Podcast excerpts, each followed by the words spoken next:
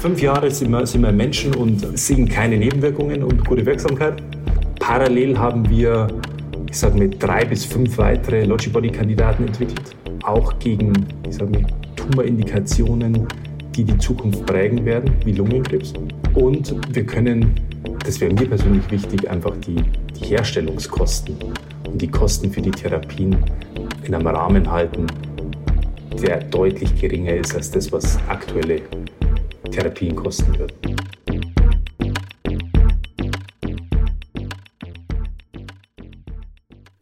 Danke für euer Interesse. Herzlich willkommen zu Sprint, dem Podcast für Menschen, die Neues neu denken. Mein Name ist Thomas Ramge und ich freue mich sehr auf unseren heutigen Gast, Klaus Wagenbauer. Klaus ist von Hause aus Physiker, genauer gesagt Nanophysiker an der TU in München und Co-Gründer von Blacktonic Biotech.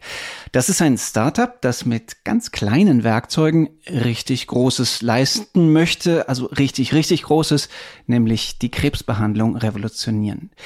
Plektonic baut kleine Nanoschalter aus DNA-Strängen, die Krebszellen erkennen und Immunzellen gezielt aktivieren. Während die Chemotherapien, wie wir sie kennen, nach dem Prinzip der Gießkanne arbeiten, sind Nanoschalter so etwas wie ein mikrochirurgischer Eingriff mit einer Art Nanoskalpell. Wie genau das geht und welche großen Hürden noch zu überwinden sind, damit diese kleinen Schalter ihre Wirkung voll entfalten können, Darüber spreche ich heute mit Klaus. Klaus, danke, dass du dir die Zeit nimmst. Servus Thomas, vielen Dank für die Einladung. Klaus, bring uns doch nochmal so kurz auf den Stand der Onkologie heute. Was passiert im Körper, wenn wir eine Chemotherapie über uns ergehen lassen müssen? Ja, also wenn es so weit kommt, dass wir das brauchen, dann hat im Prinzip der Körper schon einmal versagt. Unser, unser Mechanismus, unser Überwachungssystem, das eben dafür sorgt, dass sich Zellen gerecht teilen, also richtig teilen, dass es keine Fehler gibt sozusagen. Ähm, und wenn wir eben Krebs bekommen, dann sprechen wir auch von entarteten Zellen. Und die sind sozusagen dem Überwachungssystem schon einmal entwischt. Und einige Krebsarten charakterisieren sich eben dadurch, dass die eine, eine, sehr schnelle Zellteilung haben, das heißt, dass sich die sehr schnell vermehren.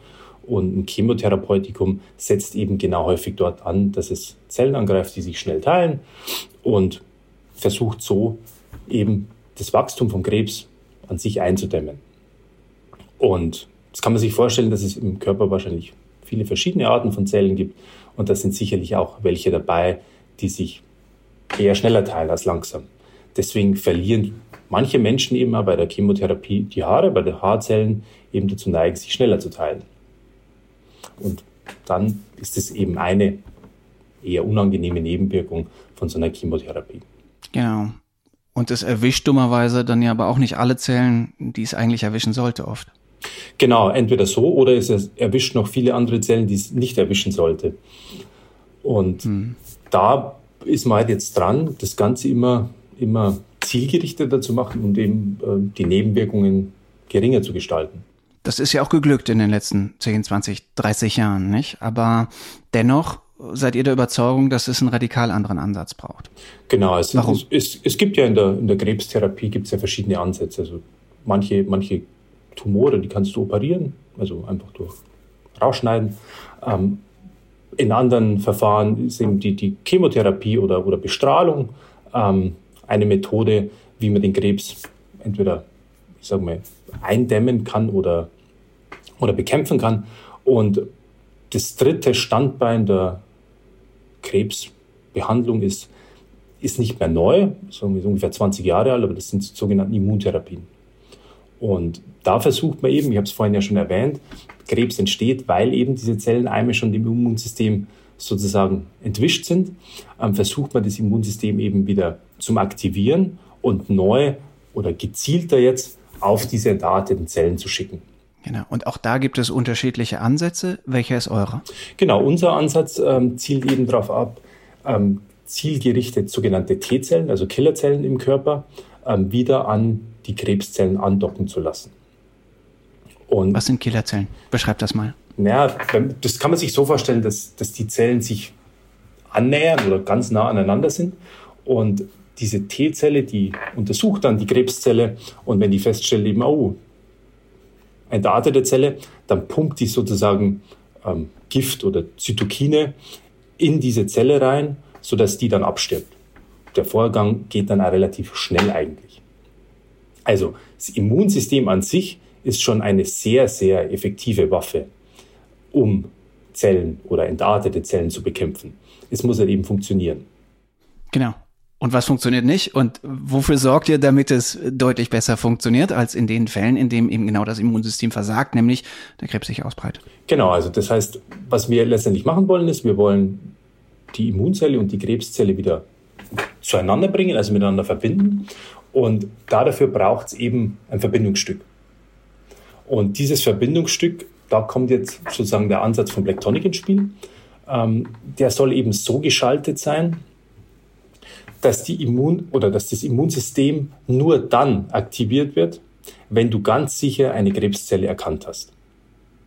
Weil, man kann sich jetzt vorstellen, wenn das Immunsystem auch gesunde Zellen attackieren würde, hättest du natürlich den gleichen Effekt und würdest auch diese Zellen abtöten, aber in dem Zug dann eben massive Nebenwirkungen generieren. Also Autoimmunerkrankung als Stichwort einfach. Also ja. ein eskalierendes Immunsystem ist das Letzte, was man wirklich will. Das heißt, man muss diese Therapien oder diesen Ansatz eben sehr, sehr zielgerichtet und vorsichtig einsetzen. Wenn man ihn dann aber wirklich zielgerichtet einsetzt, dann ist er auch sehr effektiv. Der Be Begriff, den ihr benutzt, Nanoschalter, deutet ja genau das an. Beschreibt doch mal, was so ein Nanoschalter ist. Ähm, nehmen uns mit in diese, diese wunderbare äh, Welt der, der ganz kleinen, der ganz kleinen Dimensionen, in denen ihr plötzlich Dinge schaltet, die man vorher nicht schalten konnte, offenbar. Genau, also wie, wie du schon beschrieben hast, das ist, ist ein Schalter, wie man sich ihn auf der, unserer, auf der alltäglichen Ebene vorstellen kann. Ein aus, 0-1? Genau, 0-1, das wäre die Traumvorstellung. Also 0, wenn du keinen ähm, Tumor erkennst und 1, wenn du, wenn du eben die Tumorzelle erkannt hast. Und wie das Ganze jetzt funktioniert, man kann sich ja Zellen vorstellen, dass die ganz viele verschiedene Oberflächenmarkierungen, sogenannte Antigene auf ihrer Oberfläche haben. Und da diese eben aus gesunden Zellen entarten, sind viele dieser Markierungen eben wieder auf gesunden Zellen vorhanden. Das heißt, es ist, du kannst nicht jede Markierung ansteuern, um dann das Immunsystem zu aktivieren, sondern du musst es letztendlich so gestalten, dass der Überlapp zu gesunden Zellen minimal ist. Also angenommen, einfaches Beispiel, dass jetzt eine gesunde Zelle, die hat eine Oberflächenmarkierung A und eine, die hat B und die, die Krebszelle hat zum Beispiel A und B dann müsstest du ganz zielgerichtetes Muster aus A und B ansteuern, also die Schnittmenge, die sozusagen nicht mehr auf, auf den gesunden Zellen vorkommt, sondern nur noch auf der Tumorzelle. Und wenn du dieses Muster erkannt hast, dann schaltet der Schalter sozusagen, also dann geht er in den Anzustand. Und erst dann soll das Immunsystem rekrutiert werden. Also, und unser, unsere Therapeutikum haben sozusagen eine Wenn-Dann-Logik. Deswegen nennen wir die Partikel auch Logibodies, also Logic-Gated Antibodies. Verstehe. Ah, logisch. Ähm, wel welche Hürden müsst ihr noch überwinden, bis ihr wirklich ein Therapeutikum habt? Wo steht ihr in, in der Forschung, in der Entwicklung? Also in der Forschung und Entwicklung stehen wir allgemein gesprochen in der präklinischen Entwicklung. Das heißt, wir sind derzeit gerade äh, dabei, unsere Ansätze in verschiedenen Tierstudien zu untersuchen. Ähm, welchen Weg wir vor uns haben, ich denke, allgemein gesprochen, ist der gleiche Weg, den den jedes Therapeutikum vor sich hat, also eine präklinische Validierung und dann eben die, die klinische Validierung, also wo, wo du die Testung am Menschen machst. Ähm, ich würde jetzt sagen, erschwerend bei uns kommt hinzu, ähm, dass unser Ansatz ja aus zwei Komponenten besteht. Also zum einen hat man klassisch die Antikörper und zum anderen, da kommen wir wahrscheinlich später noch zu sprechen drauf, dieser Schalter. Ähm, und dieser Schalter, der, der wird ja mit einer neuartigen Technologie gemacht und das ist ja sozusagen die Innovation jetzt in dem ganzen Konzept äh, mit, mit der Technologie von DNA-Origami. Und die, diese Technologie hat äh, zuvor noch nie die Klinik gesehen. Das heißt, der, die ganze Arbeit, die du verrichten musst, um eben unsere Logibodies in die Klinik zu bringen, die ist sicherlich umfangreicher als für, wenn man den nächsten, ich sage mal, Standard-Antikörper entwickeln würde, weil man die Komponente des Schalters eben auch noch für die, für die Klinik sozusagen vorbereiten muss. liebe Hörerinnen und Hörer, wir haben eine ganze Folge zu DNA-Origami im letzten Jahr mit Henrik Dietz. Wenn ihr da tiefer reingehen wollt, dann möchte ich euch sehr empfehlen, euch die voll anzuhören. Aber Klaus, gib uns du doch jetzt nochmal die Geschichte der Nussschale. Also, was ist DNA-Origami und wie hängt das mit den Schaltern zusammen, mit denen ihr arbeitet? Genau, also einfach gesprochen, was ist DNA-Origami? Es, es sagt letztendlich der Name schon. Es ist Origami, aber eben nicht mit Papier, sondern mit DNA. Und was wir machen ist, wir falten DNA in nahezu jede beliebige Form auf der Nanoebene. Und das können zweidimensionale oder dreidimensionale Objekte sein. Und die Krux dabei ist jetzt, dass diese Objekte sozusagen sehr genau programmierbar sind. Also das heißt, ich habe eine Nanostruktur, die ist einige paar zehn Nanometer groß. Ich kann aber im Subnanometer-Bereich ähm, diese Objekte ansteuern und modifizieren. Und da kommt jetzt sozusagen die Verbindung zu unserem Logibody. Wir bauen zunächst eine DNA-Nanostruktur, wir falten die. Und dann wird die ganz punktgenau mit Antikörpern modifiziert, um eben ähm, die Krebszelle dann sicher zu erkennen, beziehungsweise eine Immunzelle rekrutieren zu können. Du hast eben gesagt, ne, dass ihr jetzt in den Tierversuchen seid. Wenn ich es richtig weiß oder verstehe, ist es ja so, so, dass man am Anfang im Grunde zwei Hauptnachweise erbringen muss, nämlich A, die Wirksamkeit und B, die Unschädlichkeit. Wo steht ihr da in beiden Dimensionen? Bei den beiden Komponenten, mit denen ihr arbeiten müsst, die, was das für euch ja alles noch komplizierter macht, wie ich vermute. Genau, also im Augenblick testen wir sozusagen die finale Komponente, also den, den Logibody an sich. Ähm, und wir, wir sehen erste Wirksamkeitsdaten im Tiermodell. Also das ist sehr sehr vielversprechend ähm, bezüglich der, der Schädlichkeit und Toxizität. Ähm, schaust du dir natürlich immer an, was passiert in den Kontrollgruppen. Gibt es da auch irgendwelche unerwarteten, unschönen Effekte? Da sehen wir jetzt im Augenblick nichts. Die große Prüfung letztendlich wird aber der Eintritt in die Klinik sein. Also wenn du, wenn, wenn du wirklich so weit die Entwicklung vollzogen hast, dass du eine Zulassung kriegst und dann wird es erst einmal im Patienten wirklich gespritzt, der Logibody. Und dann wird man sehen. Also das ist der Showdown. Wann kommt der? Für wann ist der geplant? Also die ganze präklinische Entwicklung soll jetzt in, in, Zusammenarbeit eben mit der Sprint in den nächsten fünf Jahren abgeschlossen werden. Hm. Also in fünf Jahren oder, oder im Jahr vier bis fünf wäre wünschenswert, dass wir die Behörden von, von der Potenz und der, der Innovation des Logibodies überzeugen können. Und dann. Genau, aber, aber da reden wir noch nicht über die Zulassung des Medikaments. Nee, das, das, dann, reden wir, dann reden wir über die erste ja, klinische genau. Phase mit den Tests dann tatsächlich ähm, genau. an Menschen. Das werden ja vermutlich Menschen sein oder zumindest oft Menschen sein, wo man sagt, herrje, das ist sowas wie ähm, ihre letzte Chance, oder? Wo man vielleicht auch in der Gewichtung sagen muss, wir probieren jetzt zwar in der Tat eine Sprunginnovation aus, die natürlich nicht sicher sein kann, sonst wäre sie ja gar keine Sprunginnovation, aber sie bietet zumindest die Möglichkeit, dass diesen Menschen geholfen werden kann. Ist das die Situation, habe ich die richtig beschrieben das hast, oder ist das? Das hast, ja. du hast du relativ gut beschrieben, ja. Also vor allem, was man, was man auch in der Phase 1 eben untersucht, ist, ist die Toxizität, ja. Also wie, also nicht rein die Wirksamkeit, sondern, sondern vor allem ähm, erzeugen diese, diese Medikamente eben eine, eine hohe Nebenwirkung oder, oder sind die eben toxisch, ja. Okay, aber bei Menschen, die eigentlich kaum noch eine andere Chance sehen, richtig? Ja. Die, die sind meistens schon, also kommt jetzt auf die Indikation drauf an, natürlich, auf die wir, auf die wir abzielen, aber ähm, die haben in der Regel schon eine Chemotherapie hinter sich. Ja. Oder eben eine OP, also was sich halt zuvor als, als First-Line oder Second-Line-Treatment ähm, eben hier angeboten hat. Wie sieht die Forschungslandschaft um euch herum äh, aus? Wer arbeitet noch an dieser oder sehr ähnlichen Technologien und tauscht ihr euch da aus oder ist das ein reines Wettbewerbsverhältnis? Wie, wie muss ich mir das vorstellen? Genau, also die Technologie an sich, DNA Origami, ist ja relativ jung noch, würde ich sagen. Also speziell jetzt, wo man mehr Richtung Anwendung geht. Ähm, die in der Grundlagenforschung ist das eigentlich weltweit schon, schon gut verbreitet, wird da viel gemacht dazu, aber Richtung konkreten Anwendungen ähm, kann man die, die, die Fälle eigentlich an einer Hand abzählen. Und ähm, das ist natürlich hier der Raum München, ist tatsächlich eine, eine DNA-Nanotechnologie-Hochburg. Und die, die zweite oder der, der, zweite Standort, wo sehr viel auch eben im, im Bereich von, von Krebstherapien geforscht wird, ist in, in Amerika, in, in, an, der, an der Ostküste, also Boston, Boston-Gegend. Und taut ihr euch da aus? Gibt es da direkte Verbindungen? Zum Teil ja. Also natürlich durch äh, Publikationen ist man, immer relativ schnell am, am, am Zahn der Zeit, was, was die Kollegen machen. Ähm, und natürlich hier in München ist der, der Austausch schon, schon sehr eng.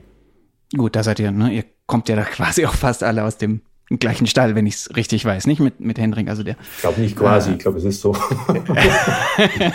kommt alle aus dem Stall von Hendrik Dietz, ne, der, der auch äh, in, in der Folge zu hören ist, von der ich, der ich eben gesprochen habe, der auch dein Doktorvater ist, nehme ich an, ja, oder? War, war mein Doktorvater, genau.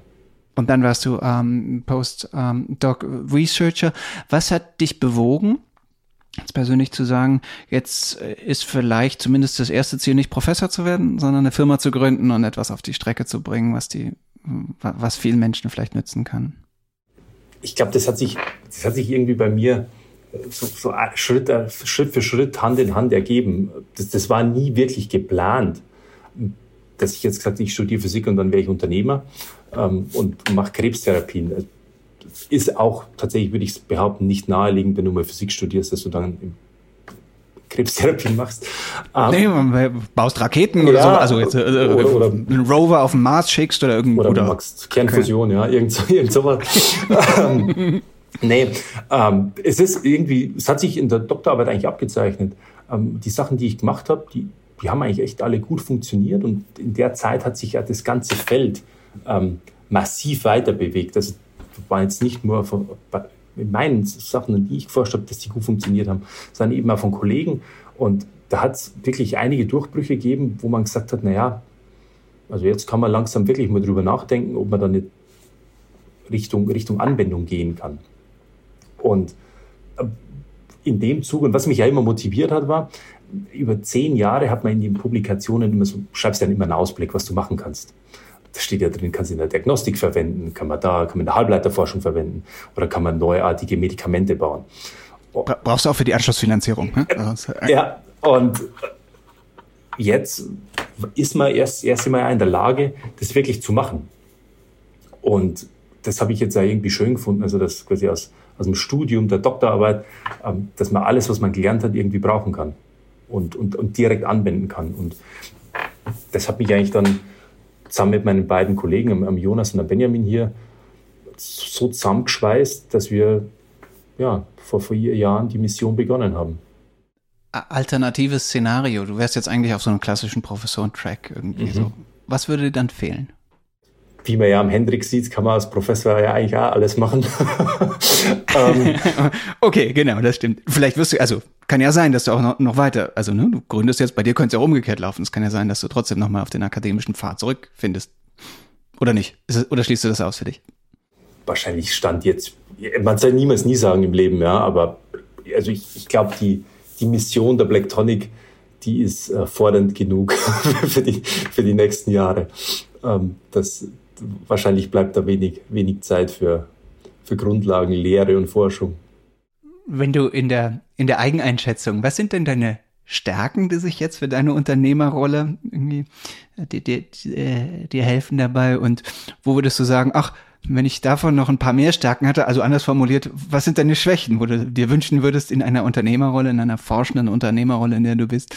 Davon könntest du eigentlich noch mehr gebrauchen. Also weniger Schwächen, mehr Stärken. Ja, ähm, was, was sind meine Stärken? Wahrscheinlich, ich würde sagen, ich bin durchaus ehrgeizig und ähm, habe ein gutes Durchhaltevermögen.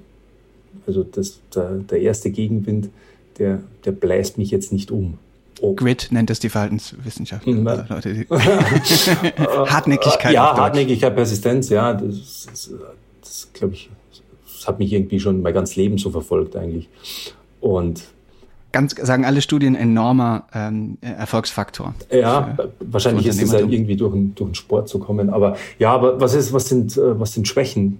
Ich glaube, ich bin, bin ein sehr ungeduldiger Mensch. Das, glaube ich, können hier alle um mich herum beschreiben. Ähm, ich, ich hasse es, wenn, wenn Sachen schiefgehen oder man die doppelt und dreifach macht durch blöde Fehler. Ähm, gut, wer tut es nicht, ja. Aber es ist eben, es ist eben Forschung und, und, und Entwicklung und wahrscheinlich wird da die eine oder andere Minute mehr Geduld oft hilfreich sein.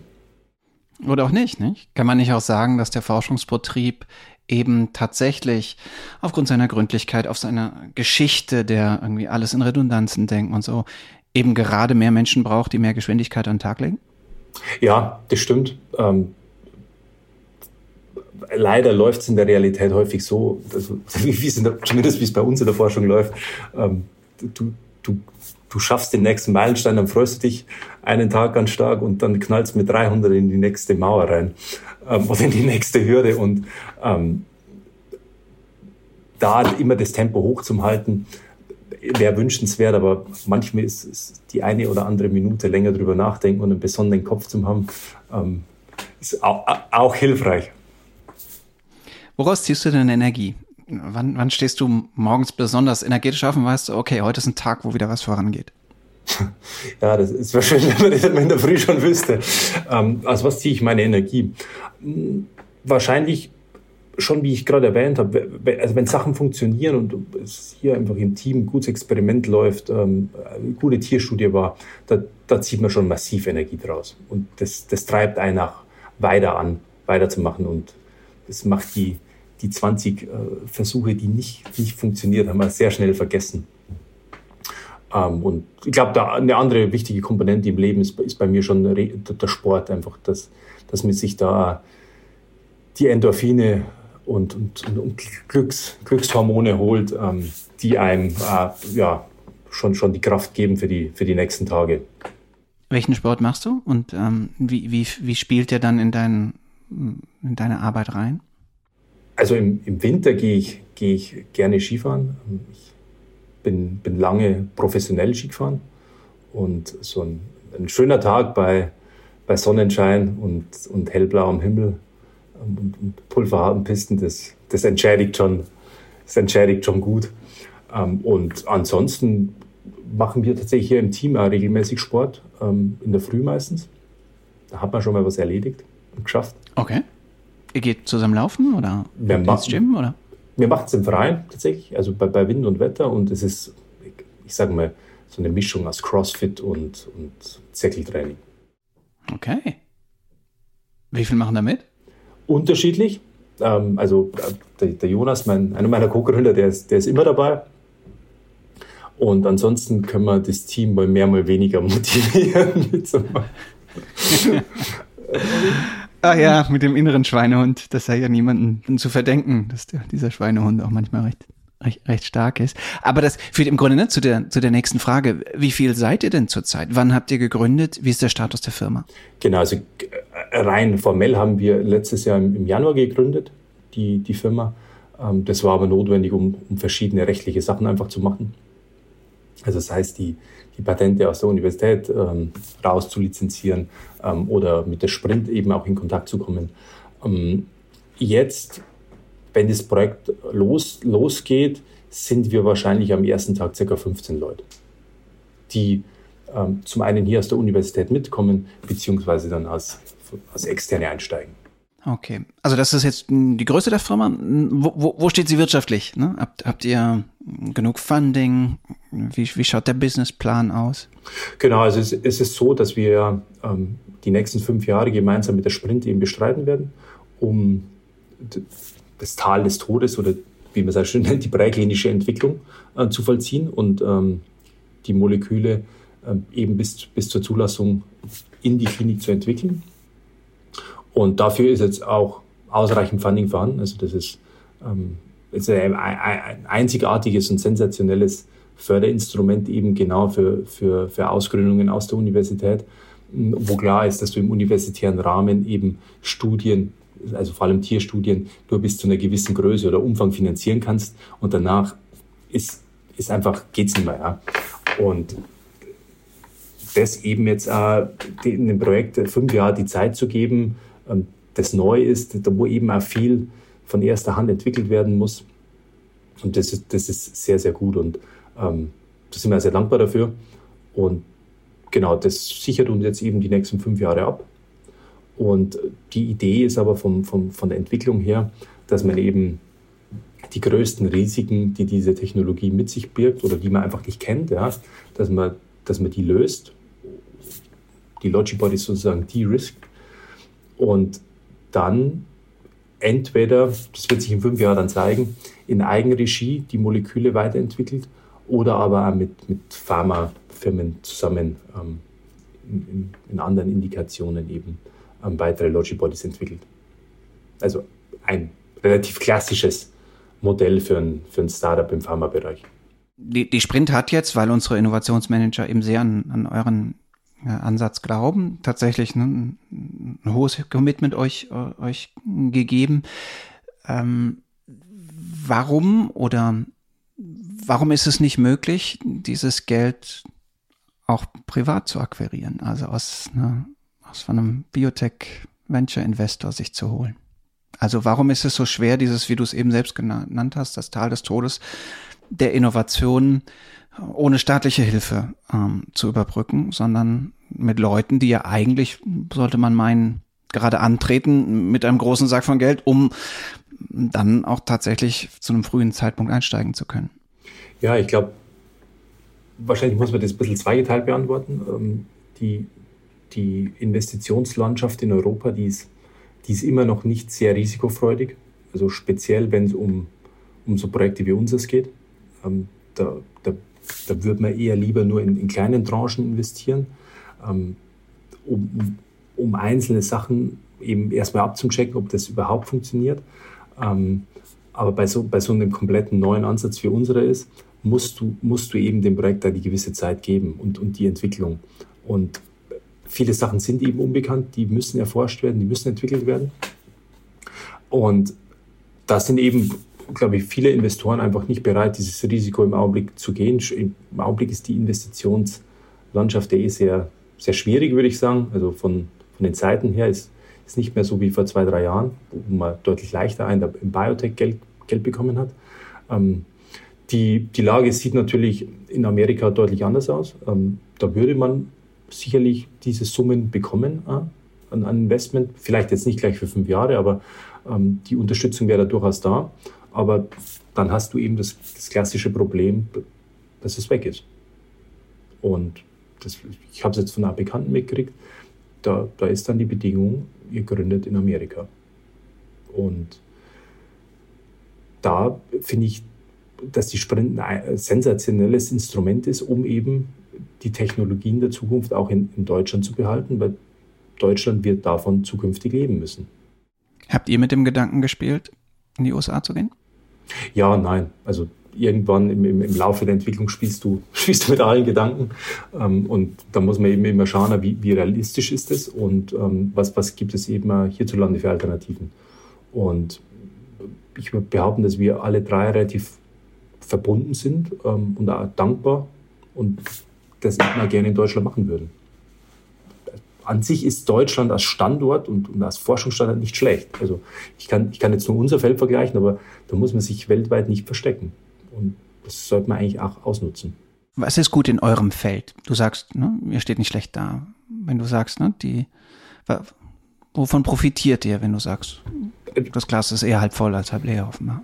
Ich glaube, also von, vom, vom Forschungsumfeld hier, also ich kann jetzt nur tatsächlich für, für, die, für den Raum München sprechen und da die, die Unterstützung zu den Firmen, die hier sind, das ist sehr, sehr gut. Ja. Und auch oder speziell die TU München und, und was die uns da zur Verfügung gestellt hat, ähm, da kann man, also das ist vergleichbar mit, mit, mit Harvard und MIT und, und anderen Top-Ivy League-Universitäten. Wie das in anderen Bereichen aussieht, kann ich nicht beurteilen, aber für unseren Bereich trifft es definitiv zu wir bei der Sprint sind ja Technikoptimisten, haben grundlegend eine optimistische Haltung. Wir investieren in Optimisten, das heißt, ihr müsst auch welche sein. Ähm, optimistisches Szenario. Wenn es alles gut läuft, wo steht ihr in drei Jahren, wo in fünf Jahren, wo in zehn Jahren? Und vor allen Dingen die Technologie.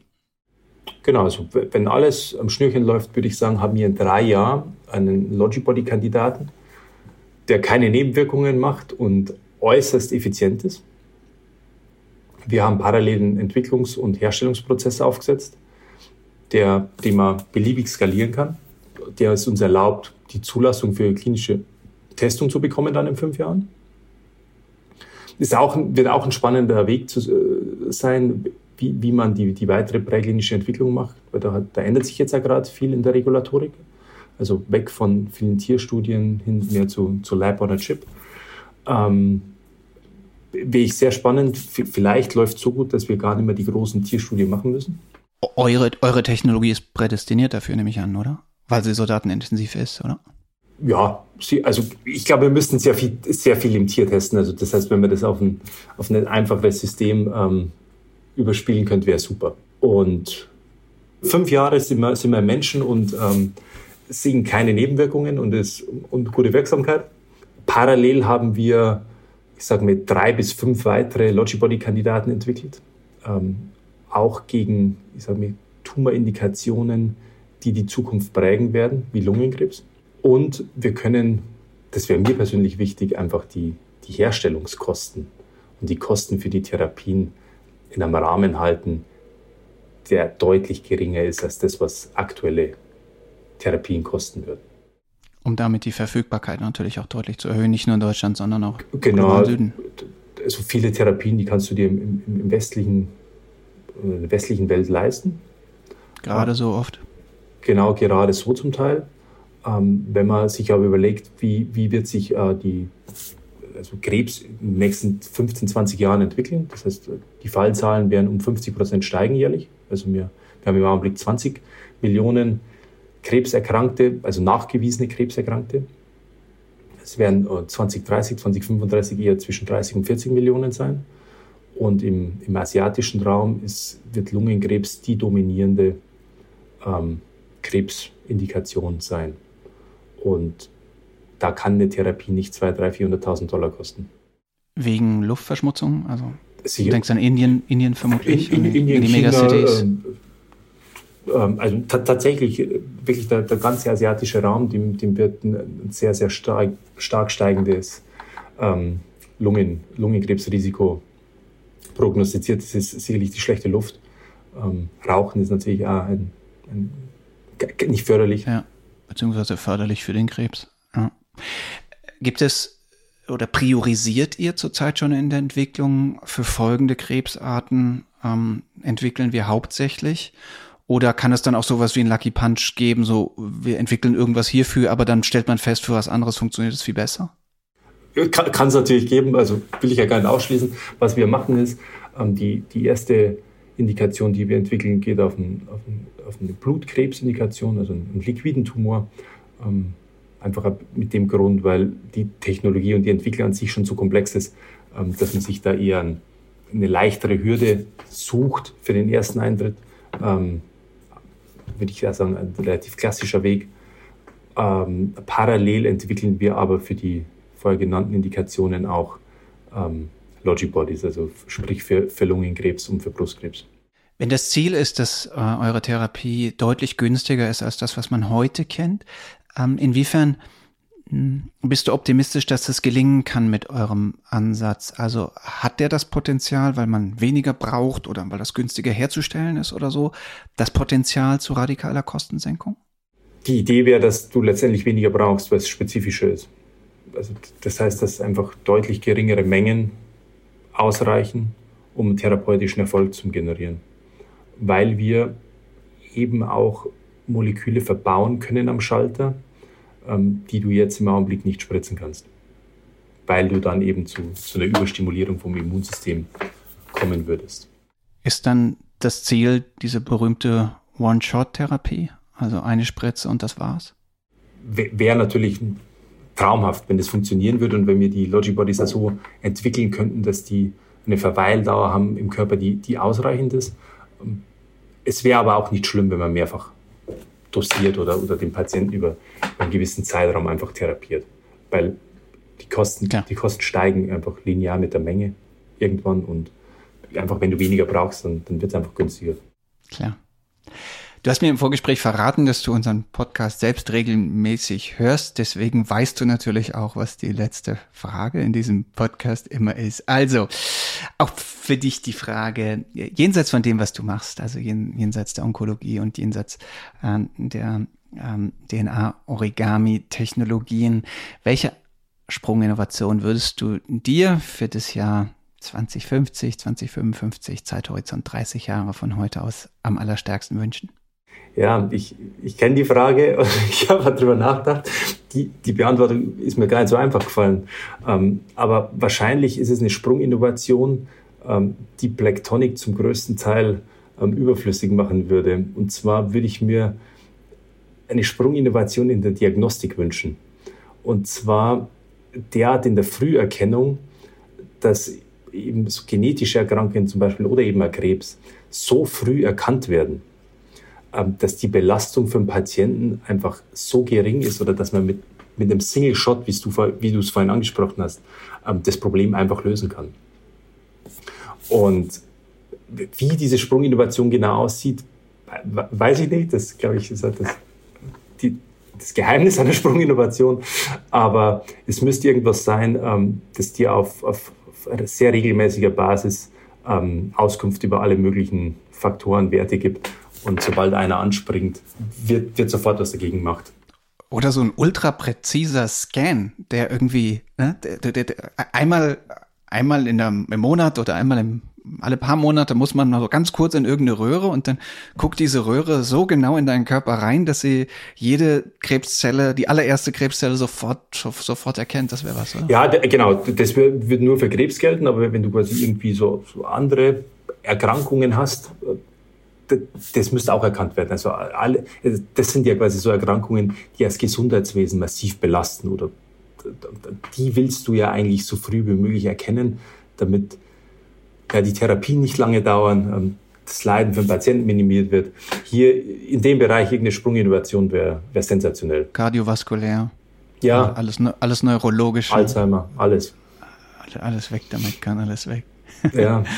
Klaus, glaube oder habe verstanden, dass ihr das nicht erreichen könnt mit eurem Ansatz, aber ganz viel anderes. Und dafür wünschen wir euch natürlich ganz, ganz viel Erfolg und ganz, ganz viel Geschick und ganz, ganz viel Energie.